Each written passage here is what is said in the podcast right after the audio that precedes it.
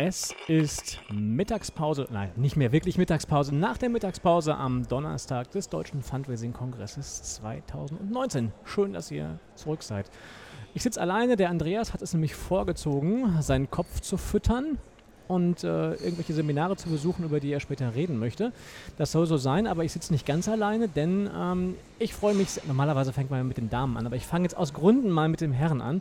Ich freue mich sehr, nach ganz, ganz vielen Jahren den sehr, sehr geschätzten Kollegen Michael Türk zu begrüßen. Es ist so schön, dass du da bist. Ich freue mich auch sehr, dass ich diese Gelegenheit nutzen konnte, endlich mal wieder aufzuschlagen hier und dich zu sehen. Ach, das und auch die ganzen anderen Charmeur, ne? und auch die ganzen anderen Leute, die man in diesem ganzen Jahresverlauf eben einfach manchmal auch so ein bisschen bisschen aus es den Augen verliert. Es ist doch es jenseits des, des, Inhalts hier einfach schön, oder? Das ist es ja. ja und ich, ich bin äh, hierher gekommen, habe heute Morgen mit äh, der Susanne ein Seminar gemacht und seitdem auch nur mit Leuten gequatscht. Und das ist doch toll. Ja, der Andreas hatte vorhin gesagt, seine, seine durchschnittliche Laufreichweite, nur um einen Kaffee zu holen, sind 2,8 Meter. Danach muss er mindestens wieder für 10 Minuten Smalltalk. Geht es dir genauso, Susanne? Äh, ehrlicherweise nein, weil ich bin ja auch das allererste Mal hier. Genau. Äh, zum einen und zum anderen komme ich ja nicht direkt aus der Fundraising-Seite, sondern ich bin ja mit dem Michael hier, weil ich mit ihm zusammen einen Film produziert habe. Genau. Das heißt, ich kenne jetzt nicht ganz so viele Menschen hier. Du bist Susanne Dickel, du bist von der Firma Into VR. So, und ich bin total happy, endlich mal ein Gesicht hinter dem zu sehen, was der Michael seit ja mittlerweile schon gefühlt zehn Jahren immer, immer promotet.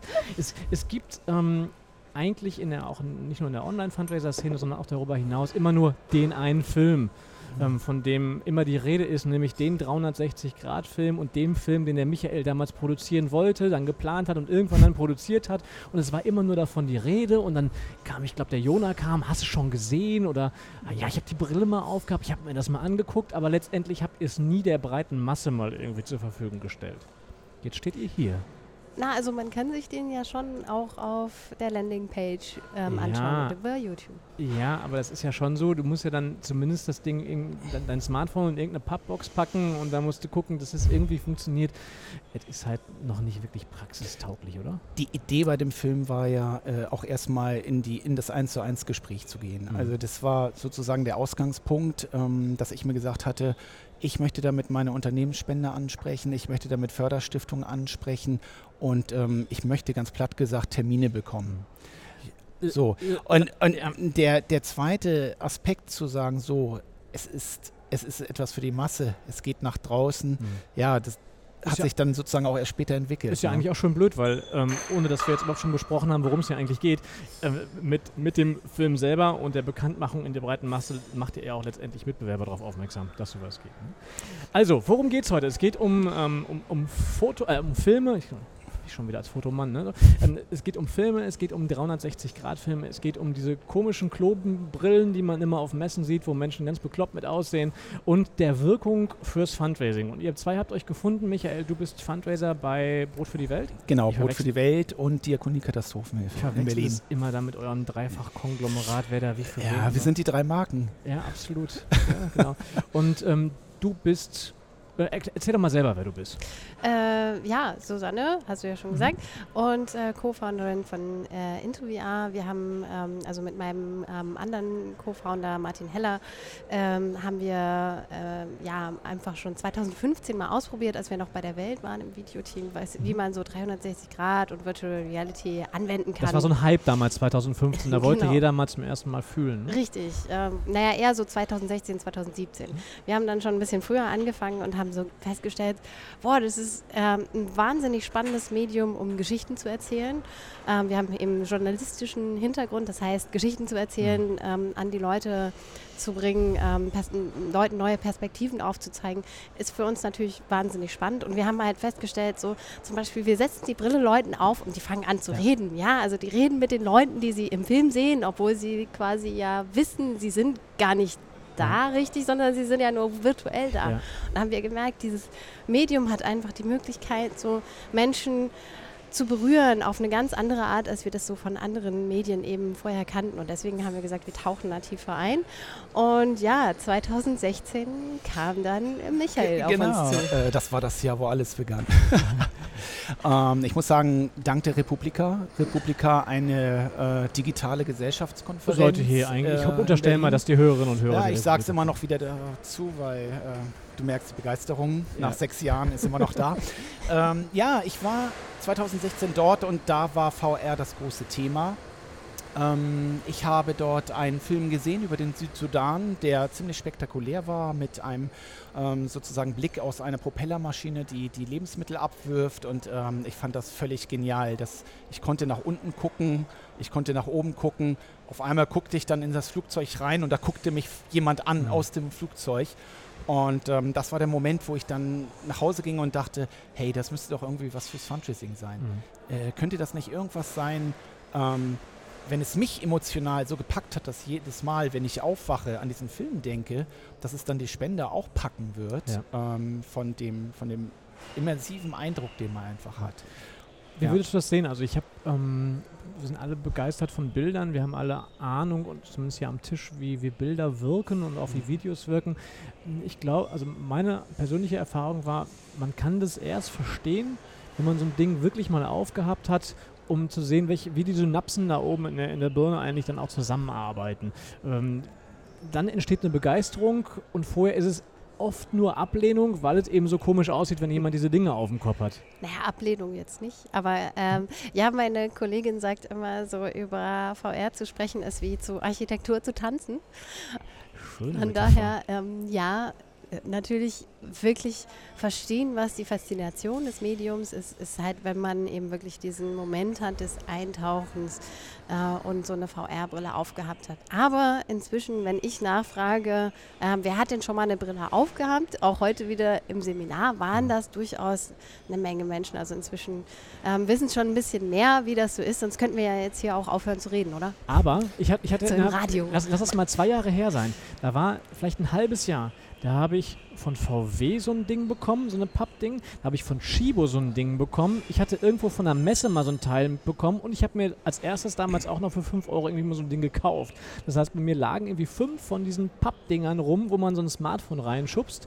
Und ähm, das, das war mal eine Zeit lang, da wollte das irgendwie ja auch gefühlt jeder. Also Du wusstest nicht äh, so richtig, was du anschauen sollst? Oder was war, was war da Nein, ich habe das, hab das Ding, ich hab das Ding äh, geschickt bekommen, also per Post, mhm. so nach dem Motto, hier guck dir mal deinen, deinen neuen Golf an oder guck dir mal deinen neuen Passat an, wir haben dann gleich mal eine Anwendung dafür.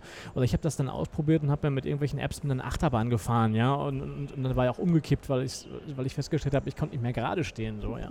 Aber es, es war eben, es war zu dem Zeitpunkt irgendwie so, es war jetzt da und wir mussten alle mal irgendwie ausprobieren. Und ich glaube, ich habe so die Vermutung, dass diese Zeit des Ausprobierens so langsam vorbei ist. Das ist auch eigentlich ganz gut, dass wir jetzt halt quasi so weitergekommen sind und wirklich anfangen können zu arbeiten mhm. und nicht nur die Brille, mhm. äh, die Kamera irgendwo hinste hinstellen und dann sagen, ja, jetzt, jetzt machen wir mal, mhm. sondern dass wir tatsächlich sagen, wir erzählen eine Geschichte. Du hast, du hast, du hast eine Idee. Du hast ja gesagt, wir erzählen eine Geschichte und dann seid ihr zueinander gekommen. Genau, aber ich wollte da noch auch äh, das nochmal ergänzen. Meine Erfahrung ist eben auch genau diese, oder ist eher die gewesen, dass von den Personen, die ich besucht habe, eigentlich noch fast keiner, also ich sag mal 10, 15 mhm. Prozent so eine Brille schon mal aufgehabt haben. Mhm. Und das waren Unternehmer, das waren also Leute, die irgendwo auch unterwegs waren. Mhm. Ähm, die allerdings gesagt haben, wir haben schon mal was von der VR gehört, ist ja eine tolle Sache, aber wo wir eigentlich, glaube ich, auch noch den Vorsprung hatten der frühen Adaption, mhm.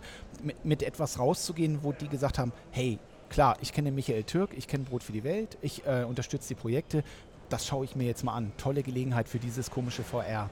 Aber ist das denn eine Scheu? Also ich mache mal ein folgendes, folgendes Beispiel und ich meine das wirklich überhaupt nicht despektierlich. Aber ich kenne genügend Frauen in meinem Umfeld, die würden sich so ein Ding nicht aufsetzen, weil es mhm. die Schminke und die, die Frisur ruiniert. Ich meine es wirklich nicht despektierlich. Also gerade in bestimmten Bereichen. Gibt es eine Scheu, so ein Teil aufzusetzen, sich die Gummibänder zuzuzirren oder erlebt ihr das in eurem Alltag gar nicht? Also letztendlich ist es ein immer, also ist es nach wie vor für mich ein und für die anderen ein erklärungsbedürftiges mhm. Using Also du hast ja eine Vorphase, wo du den Leuten erklärst, so setzt du das auf, da ist, sitzt das jetzt richtig, jetzt musst du da drauf drücken, jetzt musst du das machen. Und das ist, denke ich, schon der Vorbehalt, äh, der Leute abschreckt zu sagen, so, ich mache das jetzt mal selber. Und das ist, glaube ich, auch der Grund, warum diese Pappdinger einfach nicht funktionieren, ja. weil du musst sie erstmal aufmachen, zusammensetzen und, und äh, ja, welches Handy denn und wie komme ich jetzt zu dem Film und so weiter und so fort.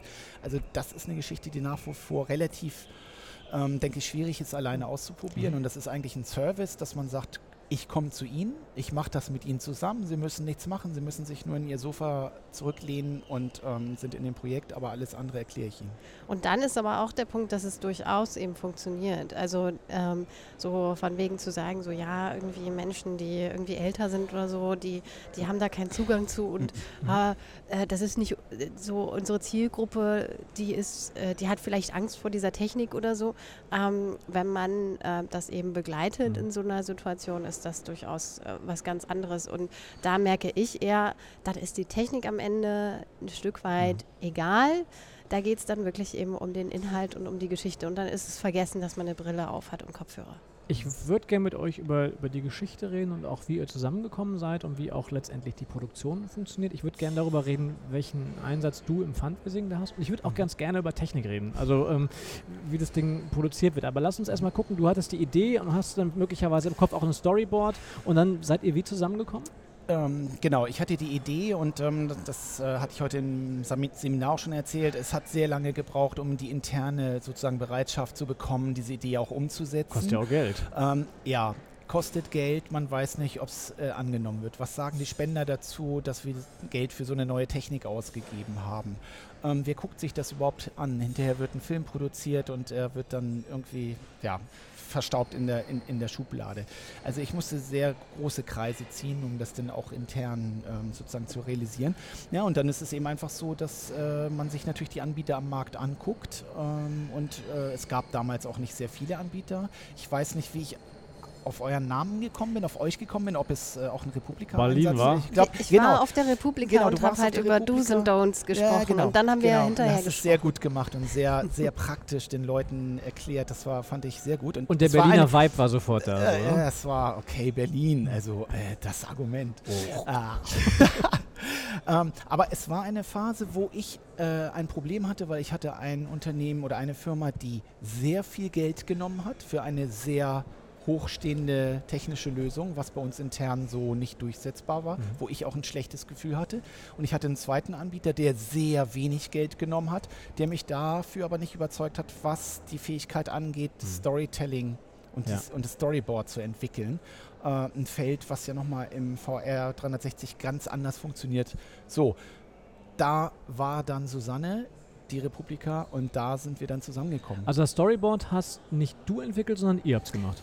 Wir haben es äh, gemeinsam entwickelt. Ja, okay. Also die Frage ja. so gemeinsam entwickelt, was ähm, ja, was ist eigentlich die Botschaft? Ähm, welche Protagonisten wollen wir vor der Kamera haben? Welche Szenen könnten da ähm, wichtig sein, die wir drehen wollen? Ähm, so, also so quasi so eine grobe, eine grobe Idee von diesen ganzen Sachen haben wir zusammen entwickelt und dann habe ich im Prinzip ein Storyboard geschrieben und dann immer wieder mit äh, mhm. Michael zusammen abgestimmt. Wie, wie, abstrakt war das? Ich meine, er ist der, ist der Fachmann für entsprechende ähm, Länder, aber wie abstrakt war das für dich zu sagen, ich mache ein Storyboard jetzt in dem Fall, ich habe gerade einen Film aus Äthiopien gesehen, ich unterstelle jetzt mal, ich weiß es nicht, dass du jetzt nicht 30 Mal in Äthiopien warst und die Situation vor Ort kennst. Wie, wie ist es von der, von, vom Abstrakten her? Ähm, naja, also wir haben halt äh, miteinander gesprochen über die Situation, was ist eigentlich so die Botschaft, was mhm. ist der Hintergrund. Also da war zum Beispiel das Thema Wasser halt einfach sehr wichtig, ähm, dass eben die Afa-Nomaden, um die es geht, ähm, äh, schwierig Zugang eben zu Wasser haben und gleichzeitig noch vom Klimawandel eben beeinflusst werden, dass halt mhm. ähm, die Regenfälle unregelmäßiger kommen und wenn sie kommen, dann eben heftiger sind, also dass sie halt eben mit dem tatsächlich ein großes, großes Thema haben. Und auf der anderen Seite eben wie ähm, Brot für die Welt und Abda, die Organisation vor Ort, eben diesen, ja, den, ähm, den Menschen dort eben vor Ort helfen. Das waren einfach im Prinzip so einzelne Aspekte, ähm, wo schon mal klar war, okay, in welche Richtung kann mhm. das gehen. Und dann war so, okay, wenn Wasser ein Issue ist, dann müssen wir natürlich irgendwo mhm. Wüste zeigen zum Beispiel. Wir müssen den Menschen zeigen, wie die da leben. Wir müssen am besten also wichtig bei einem Storytelling ist, ist auch, ähm, dass man ja, Gesichter hat. Also Menschen, die das eben vermitteln, dieses, äh, dieses Problem, die Geschichte. Ja. Das heißt, äh, da war dann eben auch klar, okay, wir brauchen eine, ähm, eine Frau oder ähm, einen Menschen eben aus dieser Community, der uns dieses Problem eben vermittelt, der mit uns zu so einem Wasser ähm, Wasserstelle eben hinfährt.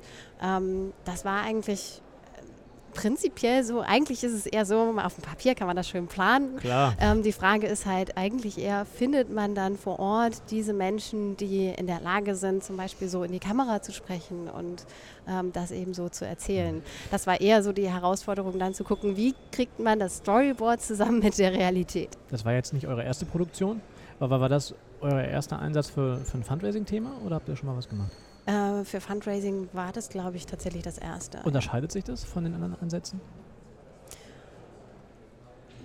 also was sich eher unterscheidet, ist so ähm, journalistische Produktionen und äh, Produktionen für Unternehmen. Mhm. Weil ähm, bei einer Unternehmensproduktion man natürlich nochmal genauer gucken muss, welche, ja. welche Botschaft vermittle ich. Wenn ich eine journalistische Produktion mache, ist es meistens so, dass ich mehr, ähm, sehr viel mehr eigentlich nochmal selber entscheiden kann, was, okay. was ich jetzt wo bringe. Ja. Was war deine Rolle denn dann?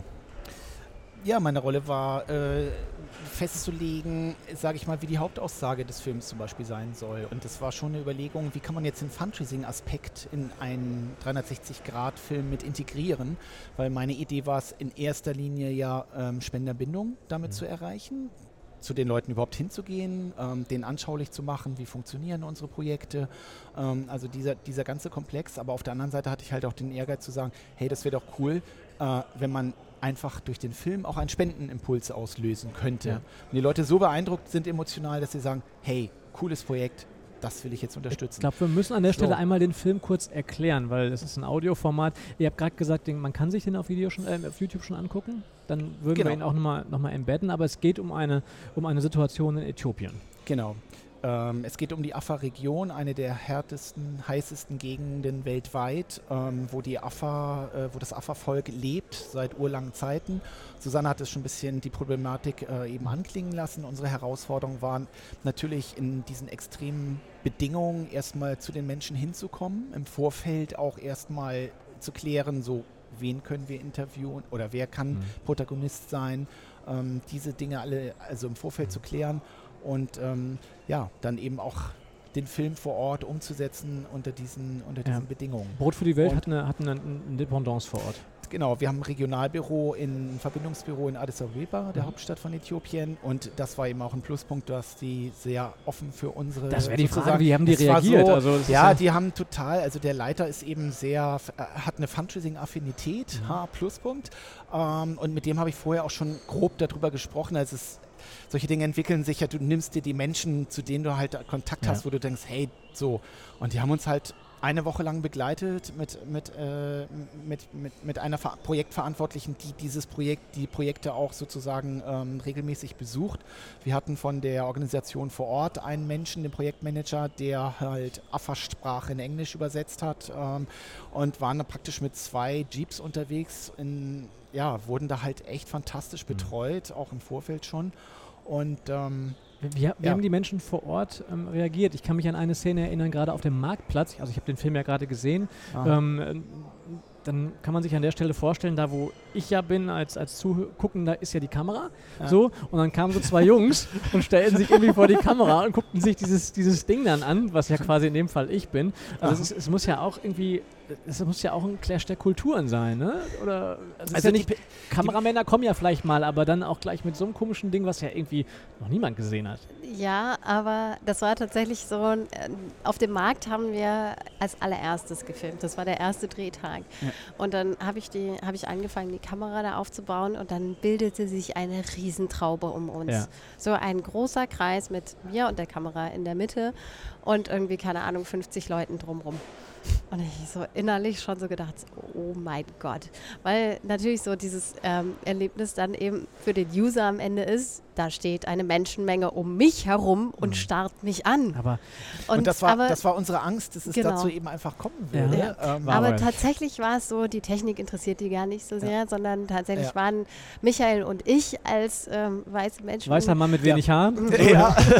ähm, waren da tatsächlich interessanter. Das heißt, ähm, wir als ähm, ja, Filmteam, wir müssen uns ja verstecken, damit man eben als User uns nicht Genau, sieht. ne? stimmt. Ihr müsst, das ist ja, auch nochmal was. ja, Das fällt mir als Fotograf gar nicht auf, dass Ja. ich ja aber das muss. war der lustigste Moment auf diesem Markt. Super. So, Ja. wir, wir gehen ins Versteck und ich denke so, oh Gott, ich hoffe, die, die zerstreuen sich jetzt da so ein bisschen. Und dann stattdessen kommt der Pulk hinter uns her. Es war eine totale Aufmerksamkeit bei uns. Ja. Wieso stellen wir da ein Ding auf, drücken irgendwo drauf und gehen dann fluchtartig, äh, äh, rennen weg und verstecken uns hinter einer Mauer? Die Mhm. fanden das total lustig, haben auch gelacht. Und Wie waren viele Menschen so- wart ihr denn vor Ort? Wir waren zu zweit. Nur ihr beide. Ja, ja. Ja, Aber plus, okay, plus ähm, plus dann ähm, noch ein Übersetzer und die Kollegin ähm, vom Büro in Addis. Genau. Es kam, gab noch eine Szene gerade, jetzt um mal den Bogen so ein bisschen ins Fundraising zu kriegen, ähm, wo ich jetzt am Anfang sofort gedacht habe, geil. Ja, so aus, aus, aus Spendersicht, aus Emotionalisierungsaspekt. Ich jetzt im Nachhinein aber denke, oh, das kann aber auch bedrohlich sein. Das war eine Szene relativ zum Ende, wo ich als Betrachter in der Mitte stand um mich herum quasi diese Dorfgemeinschaft stand. Und unten drunter wurde auch noch was eingeblendet. Ich weiß nicht mehr genau was. Also irgendeine Botschaft, eine Fundraising-Botschaft wurde noch eingeblendet. Wo ich ähm, als allererstes gedacht habe, boah, ich bin Teil des Ganzen. Diese Menschen stehen mir nahe, die sind komplett um mich rum und ich bin Teil dieser Gemeinschaft. Aus Fundraising-Aspekten genau das, was ich will. Ähm, das war auch der erste Aspekt. Erst als ich im Nachhinein nochmal gedacht habe, naja, die sind mir sehr nah und quasi waren mir auch nicht auf Augenhöhe. Ich musste ein bisschen hochgucken. Die kommen jetzt so über mich und Mhm. äh, erdrücken mich quasi. Ich würde gerne mal gucken, so ins, ins Fundraising. Du hast es jetzt einigen Spenderinnen und Spendern gezeigt. Wie sind deine Erfahrungen und wie sind deine, wie sind die Reaktionen darauf? Ähm, also Reaktionen ganz unterschiedlich, auf jeden Fall. Rückmeldungen, alle positiv. Es waren also Leute haben gesagt, wow, das wäre ja, als ob ich da wäre. Und das war eigentlich die Reaktion, die ich mir erhofft hatte. Erstmal, als ersten Level. Nicht mehr, nicht weniger. Wenn jemand sowas sagt, ah, das, ah, das wäre so und jetzt komme ich aus, jetzt nehme ich diese Brille wieder ab und jetzt war ich in Äthiopien und Jetzt ist äh, wieder okay, jetzt Kreuzberg. bin ich, Ja. äh, genau, jetzt bin ich irgendwie wieder da. So, das war ja sozusagen das, was zu beweisen war. Ähm, dann gab es spontane Reaktionen von ähm, Menschen, die echt, die wirklich gesagt haben, Wahnsinn, Projekt, super, da spende ich für. Und die haben dann auch wirklich gespendet. In dem Moment, das kam bei mir, als ihr die Shoppinglist hattet. Ja. ähm, 1500 Bäume kosten Ja. 3500 ja. äh, Euro und dann war ja, konnte man in dem Film sehen, wie einige Bäume da standen. Da habe ich mal Mhm. kurz geguckt, das sind ja jetzt vielleicht 50, die ich Mhm. jetzt da sehe. Vielleicht sind es Mhm. 100. Mhm. Das 15-fache davon für 3.500 Euro, wo Mhm. muss ich unterschreiben? Mhm. Also das, das ist so dicht. Mhm. Ja, also und das war jetzt, und das ist praktisch der Fundraising-Aspekt ja in dem Film, dass man einfach bewusst diese Beträge einblendet, um den Menschen zu Mhm. signalisieren, hallo, hier ist irgendwas mit Geld, hier musst du irgendwie was tun oder kannst du was tun. Aber an wen Also gehst du ran? konnten- Also als Großspender oder gehst du eher... Eher Großspender, genau. Okay. Also das war, Zielgruppe waren äh, Großspender, Unternehmensbereich, Stiftung und ähm, wir haben es dann auch eingesetzt bei Privatleuten, aber eher, also im geringen Maße. Mhm. Ähm, aber das war halt die Zielgruppe, Großspender. So und ähm, natürlich, wenn du es im 1 zu 1 Einsatz äh, zeigst, ist so ein Film im Grunde genommen ein Eisbrecher, ein Türöffner. Ja. Du hast die Leute emotional, die haben den Film gesehen als erstes und dann gehst du mit denen ins Das ist ja Gespräch. Doppellevel. Du kommst ja erstmal über die Technik. Also du hast ja, Ja. erstmal die Brille, darf ich Ja. in die Brille? Dann hast du Genau. den ersten Schritt, weil sie neugierig sind auf die Technik. genau. Und dann kommt der Inhalt. genau. Und ohne jetzt über, über Produktionskosten und über Geld reden zu wollen, Mhm. äh, mir würde ein Nicken oder also Nicken vielleicht nicht, weil Audioformat, aber so ein Ja oder so ein Nein reichen. Ähm, äh, das Investment hat sich rentiert. Ähm, wir haben ein ROI von sieben, guten sieben Alter mit, dem, mit dem Investment äh, erzielt, ähm, was also weit über dem ist, was ich jetzt so mir auch eben halt gedacht hatte. Ja. Und ähm, insofern auch von der Sicht super, super zufrieden, auch eine Motivation, da eben einfach auch weiterzumachen und ähm, eben auch zu zeigen, okay, äh, Fundraising ist mit so einer Sache auch möglich. Ähm, Ja, eigentlich könnte man jetzt den, den Podcast damit beenden, aber ich, aber ich habe, weil alles ist, alles ist gesagt. Leute, wenn ihr noch hier seid, kommt vorbei, guckt euch den Film an. Aber ich würde, ich habe das angekündigt, ich würde gern doch nochmal ähm, den Nerd in mir wecken und einmal ein bisschen auf die technische äh, Seite rübergehen. Mm, es, ich persönlich bin Fotograf und ähm, eben mein, mein engster Freund und Kollege ist Videojournalist. Das ist ähm, durchaus mal eine Videokamera in der Hand gehabt und wir machen eben auch die eine oder andere Produktion. Ähm, an, 360 Grad haben wir uns natürlich noch nie rangetraut, weil es eben aus den benannten Gründen ein völlig anderes Storyboard ist. Aber du kommst eben auch mit einer Nikon Z6 Vollformat jetzt erstmal nicht weiter. Lass uns mal so ein bisschen nerden. Ähm, wie sieht es technisch aus? Was, wie, wie nehmt ihr auf? Was macht ihr? Ähm, also inzwischen gibt es Kameras zum Glück, die ein bisschen einfacher funktionieren. Ähm, am Anfang war es einfach so, dass man wirklich ähm, physisch unterschiedliche Kameras, so zum Beispiel sechs GoPros, mhm. gehabt hat, die man in so einem da Würfel so ein Gestell dann, ne? So, ja. Genau, in, in, einem Gestell zusammengepackt hat und dann muss man auch jede Kamera einzeln starten. Und, und so. jede Kamera einzeln auch entsprechend einstellen und wenn die eine die Auflösung dummerweise verkehrt hat, ist die ganze Aufnahme hin. Genau, genau. Und das ist, ähm, das ist natürlich dann halt schon ähm, gewisser Aufwand und ein bisschen fehleranfällig. Ähm, inzwischen gibt es zum Glück halt wirklich Kameras, die so funktionieren, sein, dass man, ähm, ja, dass man nur auf einen Knopf quasi drücken muss mhm. und dann gehen alle gleichzeitig an. Man kann sie inzwischen auch äh, problemlos spiegeln, zum Beispiel auf dem Tablet. Das heißt, man kann auch verfolgen, was tatsächlich eben vor der Kamera passiert. Mhm. So mit, ähm, ja, mit dem vorherigen war es halt so, okay, man muss halt gucken, ähm, man muss sich die einzelnen Files in den Computer reinladen und dann guckt man, was eigentlich vor der Kamera mhm. tatsächlich passiert ist. Das kann man jetzt ein bisschen besser ähm, einfach verfolgen. Da gibt es mhm. halt inzwischen verschiedene Modelle, sowohl im Consumer Bereich von GoPro, GoPro mhm. Fusion zum Beispiel oder die Insta One X mhm. oder ähm, die, ähm, die Samsung ähm, Gear VR-Kameras, mhm. äh, mit denen man halt eben sowas äh, im, im Low-Level-Bereich sozusagen einfach mal ausprobieren kann, was da geht. Ähm, da können wir sogar eigentlich tatsächlich empfehlen, dass man nicht zu viel Ahnung von, von Filmproduktion hat, weil Darauf man ganz hinaus, viel ja. tatsächlich verlernen muss. Ähm, Entschuldigung. Ähm, man muss zum Beispiel, wie gesagt, dieses Verstecken. Man hat eben keine Kontrolle Nie über die Kamera. Nachgedacht. Das ist, äh, also es ist ein gewisser Kontrollverlust, wenn ich normalerweise als Kameramann gewohnt bin, okay, ich kann halt so schwenken und weiß ich nicht was und machen. Licht steht doch daneben. Genau. Und, ähm, und so ist es halt so, okay, ich muss ähm, die Kamera halt hinstellen. Jemand hat mal gesagt, so ja, ähm, normales, äh, normales Video drehen ist wie Jagen und 360 Video machen ist wie Bärenfallen aufstellen. Aber du kannst ja noch nicht mal, du kannst ja noch nicht mal irgendwo einen Tripod hinstellen und, und Licht und ein paar Lichtformer oder sowas bauen. Also du musst sie verstecken, dann können sie von hinten irgendwie kommen. Aber ja, genau. Also man muss halt mit dem arbeiten, was da ist. Man braucht auch ein bisschen Fantasie, sich vorzustellen, ja. okay, wie sieht das dann tatsächlich aus? Weil selbst wenn du es halt spiegeln kannst, irgendwie auf dem Tablet, ja. die Ansicht, ist das nicht dasselbe. Also man braucht schon ein bisschen gewisses Vorstellungsvermögen. Ähm, und mit der Zeit, auch mit der Erfahrung, wird das natürlich auch besser. Ja, ähm, so, ich habe gesagt, so ja, der normale Kameramann so mit Schwenk und weiß mhm. ich nicht was. Ja, genau, der nimmt halt die Kamera und schwenkt halt durch die Gegend. Das waren auch das, was so erste Menschen in 360 gemacht haben. Ja, Sie nehmen ja die Kamera ja Genau, da kriegt man eher so Motion Sickness, also dass einem schlecht wird, ja. wenn man die Kamera aufsetzt durch diese Bewegung. Ähm, das sind solche Sachen. Oder auch, wie man schneiden kann tatsächlich. Also man muss den Menschen ja Zeit geben, sich umzuschauen. Das heißt, ich kann nicht zwei Sekunden, alle zwei Sekunden einen Schnitt machen, wie man das so mhm. von normalem Video gewohnt ist, dass man halt schnell bam, bam, bam aneinander schneidet, sondern man muss halt den Leuten Zeit geben, sich umzugucken in alle Richtungen und dann kann man weitermachen. Du hast gerade gesagt, es ist besser, wenn man gar nicht so viel Erfahrung hat mit, ähm, mit entsprechenden Videoproduktionen.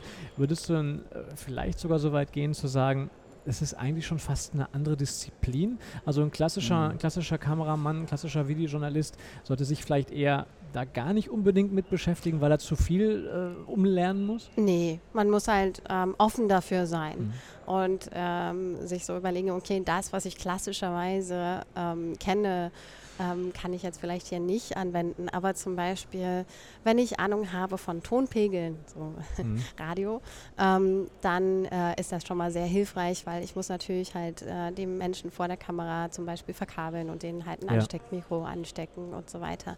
Ähm, also prinzipiell eine Ahnung zu haben, ähm, ist ähm, prinzipiell schon noch hilfreich. Man muss halt offen für Technik ja. sein.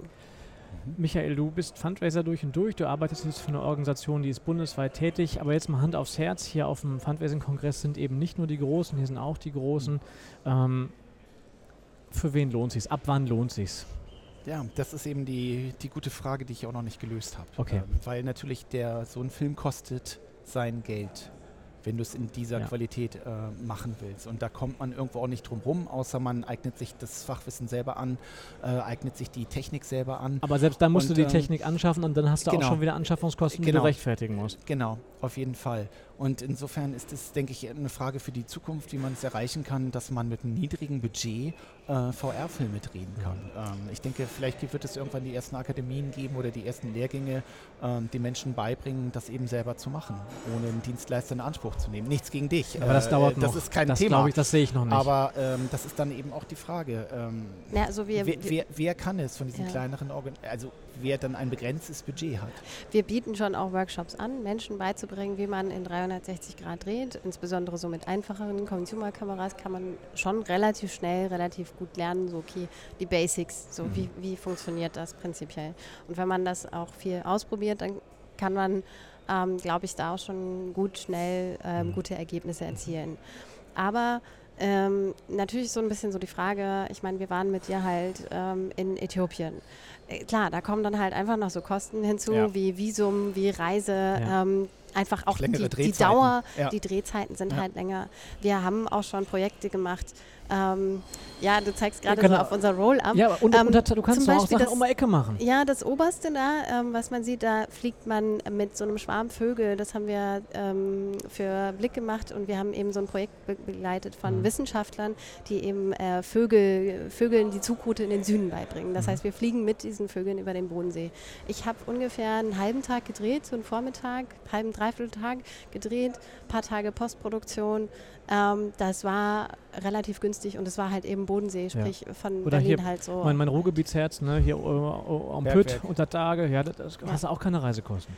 Ähm, ja, also halt äh, auf jeden Fall deutlich niedrigere Ja. Mhm. als jetzt von da. Das heißt, ähm, wenn ich halt jetzt sage, ich habe statt irgendwie wie in Äthiopien, wo wir natürlich auch Zeit eingeplant Mhm. haben, um mit den Menschen zu reden, ja, wir wollten ja da nicht überfallartig, also sind wir sowieso schon so ein bisschen überfallartig da reingekommen in diese Mhm. Community und ähm, so gefilmt und dann wieder weg, aber wir haben uns halt schon Zeit Mhm. genommen, mit den Leuten auch zu reden.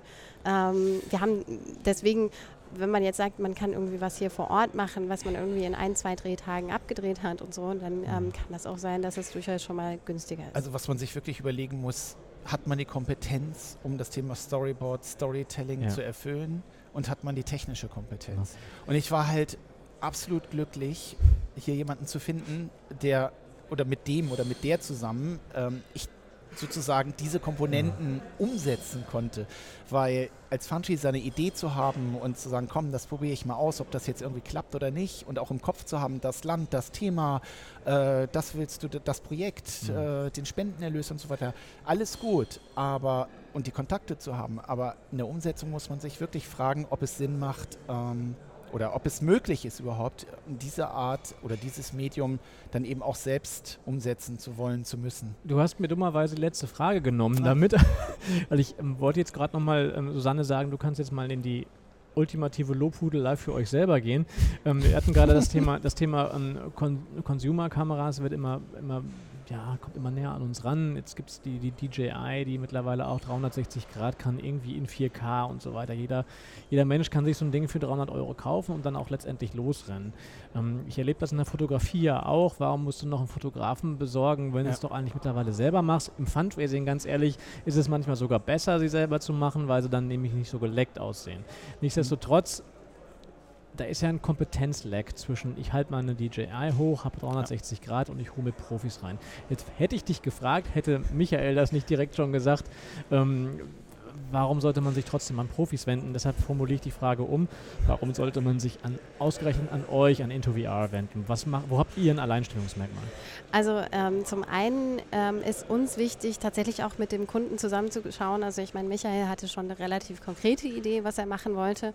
Aber manchmal kommen auch Menschen auf uns zu oder Unternehmen ähm, oder wie auch immer, die sagen, okay, ähm, ja, ich finde das irgendwie spannend, ich würde da gerne ein Projekt mit VR machen. Was können wir denn da machen? Und ähm, da ist es tatsächlich so für uns auch ganz klar, also ich meine, wenn ich jetzt einen normalen Film zum Beispiel habe, dann ähm, wissen die Leute ja auch irgendwo was damit anzufangen und die können mit einer konkreten Idee kommen. Ja. Bei VR, das ist halt einfach noch so neu, dass man noch gar nicht so genau weiß, was man damit eigentlich alles machen kann. Ähm, jetzt kam zum Beispiel hier auch jemand auf mich zu und hat gesagt, so ja, hier sind so die, also bei uns, wir haben irgendwie 125 Jahre von der Gemeinde oder von der Kirche. Was kann ich denn, ähm, da kann man ja vielleicht irgendwie was machen. Und ich habe dann angefangen, so ja, man könnte zum Beispiel mit dem Organisten darüber reden, was das für eine tolle Orgel ist. Oder man kann mit dem Pastor so eine Art Behind the Scenes machen, dass mhm. der zeigt, so hier ziehe ich mich um und hier habe ich nochmal einen Moment der Einkehr. So diese Momente halt zu finden, wo kann man eine Geschichte erzählen, wo kann man einen Inhalt bringen, der quasi die Botschaft, die ich gerne vermitteln möchte, ähm, trägt. Ähm, das ist eigentlich so das, wo wir sehr, ähm, sehr gut weiterhelfen können, mhm. eben da das zu finden, diesen ähm, ja, daraus tatsächlich auch eine Geschichte zu machen, ja.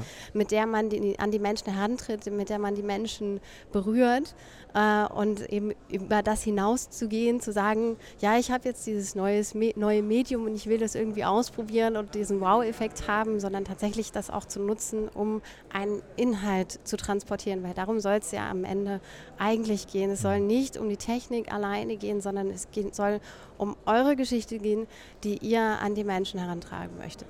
Überzeugend. Ganz zum Schluss nochmal einmal in die Kristallkugel geguckt.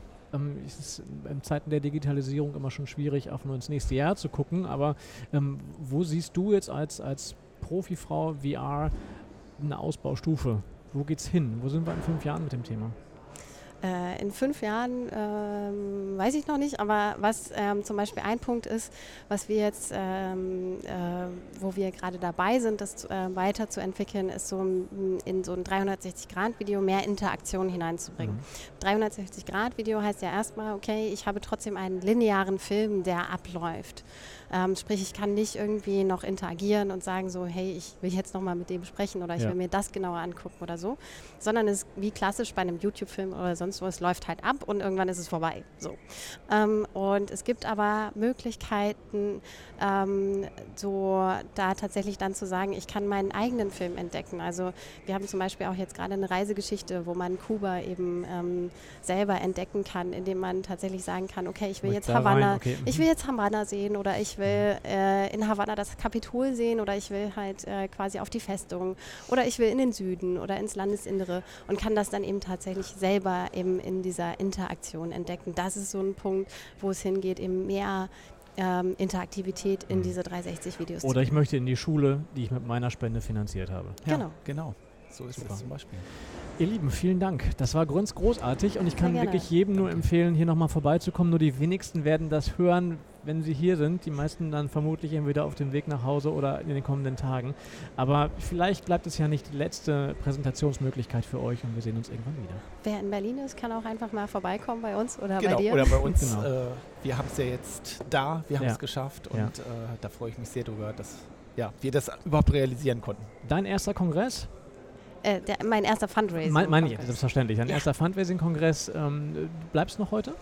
Äh, ja, heute auf jeden Fall. Ja. Okay, auch noch bis morgen oder? Ähm, muss ich mal gucken, ich habe noch sehr viel zu tun. Das heißt, du kriegst den Abend noch mit?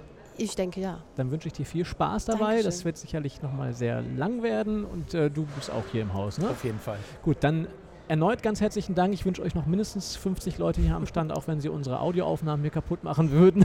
Aber ähm, es freut mich sehr, dass ihr da wart. Vielen Dank. Danke, Danke dir. euch.